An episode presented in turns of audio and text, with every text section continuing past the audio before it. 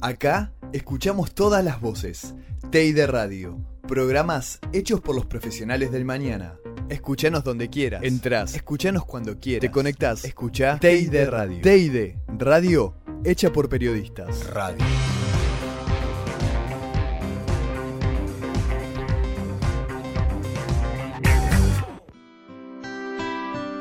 Yo soy Néstor Aguilar, en 1982 tenía 19 años, pertenecía a la Fuerza Armada Argentina, era suboficial cabo segundo, uno de los primeros rangos de la Armada. Estaba en la unidad el aviso Comodoro Somellera que junto con el alférez Sobral operamos en la guerra desde el 2 de abril hasta el 8 de junio como una unidad de salvamento y rescate y de apoyo logístico a la aviación naval donde nuestro rol era asistir a los aviadores que se eyectaban en momentos de, ser abatidos o, eh, atacados por las fuerzas enemigas.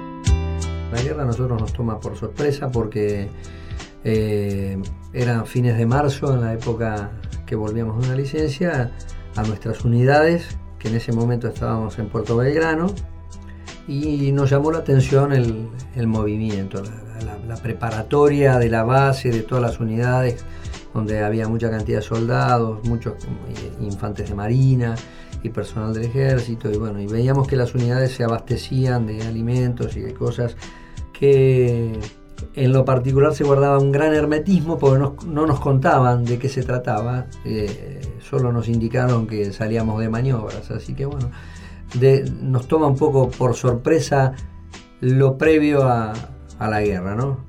Llegando a Malvinas, eh, cerca del 2 de abril, antes del 2 de abril a fines de marzo, mediante un comunicado y eh, ya con la flota en alta mar, digo por eso en las proximidades de Malvinas sabíamos que íbamos con rumbo sur, tampoco sabíamos definitivamente hacia dónde. Ahí empezamos a enterarnos de los acontecimientos que sucedían en Georgia y hasta que se nos reúne en el comedor de nuestra unidad y, nos, nos leen los comunicados del almirante Busser que se los dirigía a la, flota naval. Y el comandante nos indica que íbamos con rumbo a Malvinas, a la recuperación de, del territorio. Así que bueno, de esa manera nosotros nos enteramos. Llegué a odiar a la cúpula del Estado de facto, a, a y a todos los demás, por el hecho del gran error que cometieron en habernos mandado a una guerra absurda, casi imposible de llevar a cabo, casi imposible de, tener un resultado positivo, y donde ellos no pusieron nada, absolutamente nada, de todo, de más de sus 30, casi 40 años de formación militar, que ellos sí se formaron para la guerra, jugaban a la guerra y pensaban en la guerra. Y ellos en la guerra nunca estuvieron. Entonces los odio con toda mi alma la situación de guerra que estuvo tan mal manejada, que estuvo tan mal llevada a cabo, hizo que faltara comida, faltara alimento, faltara agua y todos esos acontecimientos los fuimos padeciendo. Yo vine empezando 45 kilos, 19 años. Esto es radio, mido unos 65, era nada. Abordar miedo fue a partir de ver morir gente, cuando vos sabías que esto se trataba de una guerra y de que en la guerra mueren personas, cuando se te mueren seres que vos llegas a querer, que, son compañeros, amigos, como en el fútbol, como en la vida, como, o, como en las familias, entonces ahí te aborda el miedo. Te aborda el miedo de morir. Si estamos hablando de que era un gobierno de facto que cometía desmanes, abusos de autoridad, y que lo hizo con sus propios hermanos argentinos por condiciones o ideologías políticas, imagínate lo que hubiese hecho con los enemigos. Es mi, apreciación, ¿no es cierto? Digo, estos militares de alto rango lo hubiesen fusilado a todos los ingleses. Me, da la impresión que hubiese sido así. Y tampoco sé, y tampoco sé qué hubiese sido de la Argentina si hubiésemos ganado. Porque también, seguro en aquel tiempo, no sé hoy, pero en aquel tiempo, mantendríamos un gobierno militar en, el cual hasta los propios argentinos hubiesen estado de acuerdo. Porque ideológicamente o por nuestra idiosincrasia, los argentinos somos así y éramos así en ese momento. Los odiamos un día por ser milicos y, este, que se apropiaban de gente, de personas que mataban argentinos, y después los adorábamos porque recuperaban las Malvinas. me sentí extremadamente orgulloso con el tiempo de saber de que los argentinos, los jóvenes argentinos que estaban en primera línea, ofrecieron tregua y combate hasta sus últimas consecuencias. Por eso yo siempre digo, en Malvinas nosotros no nos rendimos, los soldados jóvenes argentinos de primera no nos rendimos, eh, porque estábamos dispuestos a morir por la patria, a entregar la vida. Y vino la orden de los comandantes de, poner las armas, de retroceder hacia Puerto Argentino, y ahí, ahí terminó el conflicto. Pero vuelvo a decir, no somos ni perdedores ni nos rendimos. Los soldados argentinos jóvenes eh, solo depusieron las armas por orden, de la misma manera de quien nos llevó, que eran nuestros superiores a la guerra, ellos también ordenaron dejar de tirar y de, defender la patria. Por lo tanto, no me siento responsable ni siento ni hago responsable a los valientes soldados argentinos que estaban dispuestos a, a entregar su vida en defensa de la soberanía nacional. no estuve convencido porque nadie me invitó, o sea, no me convencieron. Sí me convencí luego una vez que estaba allá que no había vuelta. O sea, te convences en relación a los acontecimientos. Nunca me sentí arrepentido. Eh, sí me sentí dolorido. Dolorido por el hecho de que mi familia no sabía nada. Muy dolorido porque eh, en principio pensamos que estos ingleses no iban a venir nunca, que 10.000 kilómetros no lo iban a transitar jamás. Aparte, Gran Bretaña vivía una, socioeconómicamente un momento político difícil como la propia Argentina. No creíamos que iban a venir. Este, y creíamos que una vez que tomábamos posesión en Malvinas, luego mediante eh, tratamientos diplomáticos íbamos a restablecer nuestra condición de argentino. Todo cambió a partir del primero de mayo cuando nos enteramos que vinieron.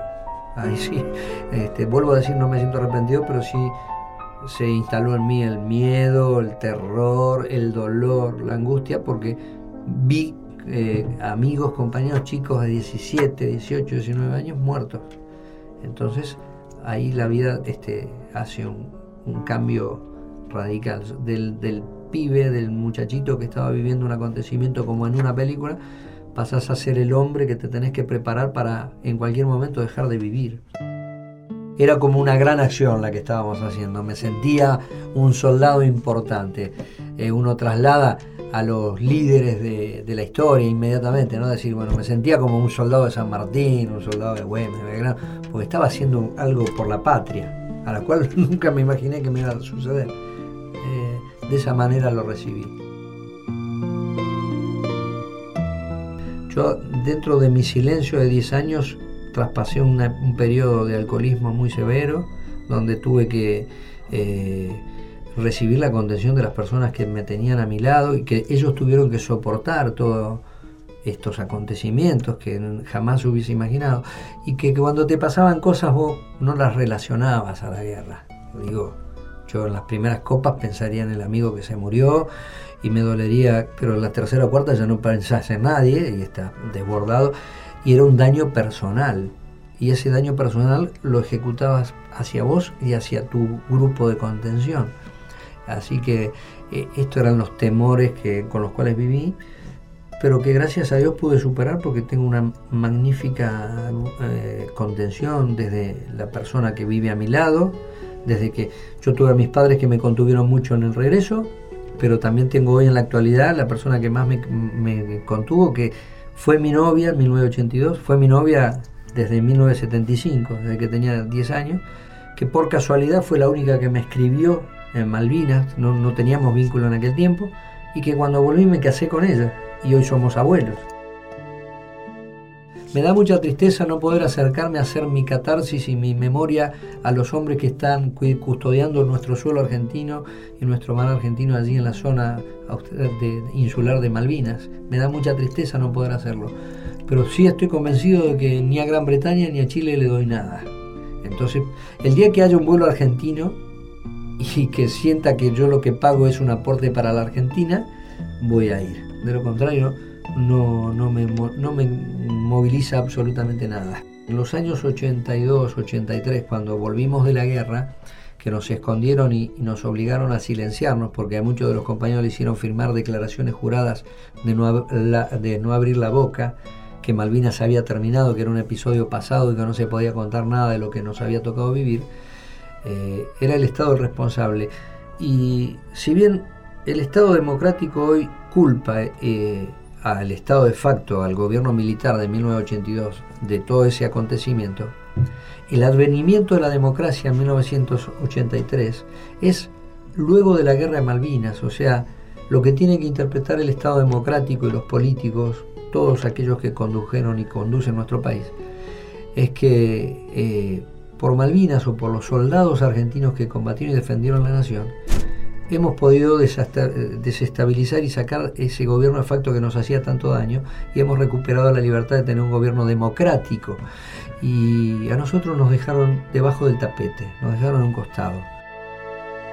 Este fue el único gobierno eh, que instaló la causa de Malvinas como una causa nacional, que discute en todos los foros internacionales de los derechos soberanos de Malvinas, que hace eh, anuncios a la, a la, sociedad argentina, a los jóvenes argentinos, a todos los argentinos, hace anuncios desde spot o publicidades donde muestra su sentido nacionalista, más allá de que yo creo que no, no guarda lugar a discusión ninguna ni debate ninguna de ningún político o de ningún pensamiento que no se sienta orgulloso de que hayan hecho la propaganda o el spot en Malvinas, porque es a nuestro favor, es malvinizar, es hablar de nuestro territorio.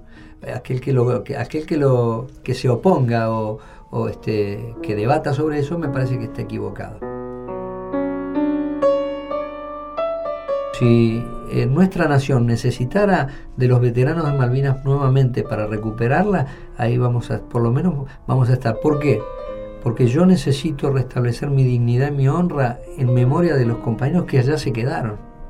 Entonces, si a mí me dan la oportunidad de ir a reivindicar eso y de poder luchar por la patria, por nuestro suelo argentino, pero por estos hombres que entregaron la vida por la patria, voy a ser el primero en estar. Me siento totalmente orgulloso de haber sido un participante, porque en mi condición de, militar en aquellos tiempos, de joven militar de 19 años, siempre lo hice con el convencimiento de que abrazaba las armas para defender mi tierra, mi patria, y haber vivido un acontecimiento bélico en defensa de la soberanía nacional hizo que me sintiera como un argentino importante, importante en lo personal, pero importante por sobre todas las cosas, porque pude valorar a 649 hombres que junto a mí estuvieron en esa contienda, junto a mí y a más de 20.000 hombres que, que son los que ofrendaron su vida en defensa de la soberanía y que mediante Dios hizo que yo volviera con vida y que pudiera contar la verdad de todo lo acontecido en la guerra. Que como conductor de, de un acontecimiento como es la guerra, decirle a todos los argentinos que ojalá Ojalá nunca, nunca más en nuestro país tengamos que vivir para resolver un Estado de Derecho soberano, vivir una guerra. Nuestra condición de veteranos en algún momento me hicieron sentir como un delincuente. Hoy en la actualidad tenemos más del triple de hombres suicidados que los que murieron en, en combate. Y eso habla de que no hubo asistencia. La guerra es el peor acontecimiento para poder resolver cualquier diferencia entre los hombres. Eh, Sabías que era un episodio cruento. Cuando te toca vivirlo personalmente, ahí haces una gran reflexión de, sentir que es el peor camino a resolver cualquier conflicto. La guerra es tu vida o la del, o la del enemigo en este caso, ¿no es cierto? La guerra no te da ninguna oportunidad. Fue una producción del taller de radio TEA y Deportea. Periodismo por periodistas.